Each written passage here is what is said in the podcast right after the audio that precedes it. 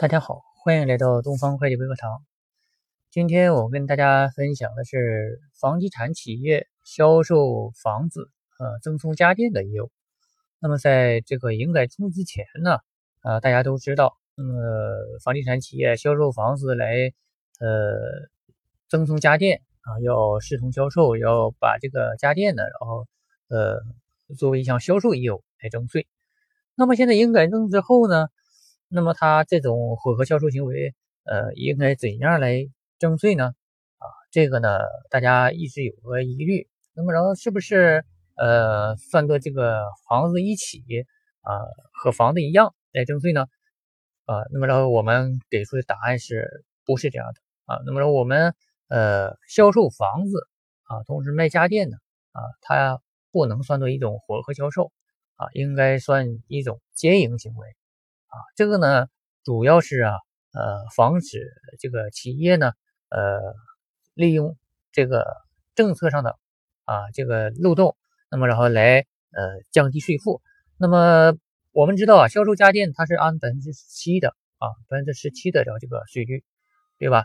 那么它的进项呢，又是呃也是百分之十七。如果然后你这个销售家电按的百分之十一啊，这个捆绑销售按的百分之十一。来算的话，那么这个时候呢，呃，显然对国家是不公平的啊。所以说，在房地产企业啊卖房的同时啊，比如说赠送一台车啊，或者是赠送家电啊，或者是呃赠送其他的东西啊，那么然后是什么税率就适用什么税率啊。这个呢，呃，如果比这个税率低啊，你可以到这个按照这个呃百分之十一来算，但是比这个高肯定是不可以。那么大家这里呢要特别的注意啊，在核算的过程中呢，也要进行分开核算啊。那么这里啊，呃，我给大家就分享到这儿。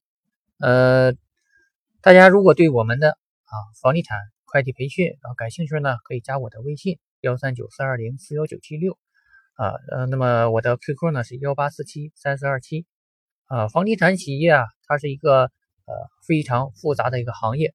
那么在学习起来呢，啊，单靠啊一个点一个点去学呢，肯定是不行。那么，如果你想系统一下学习呢，啊，可以参加我们的主呃主管会计特训营，那么这个房地产会计特训啊，这里来学习。谢谢大家。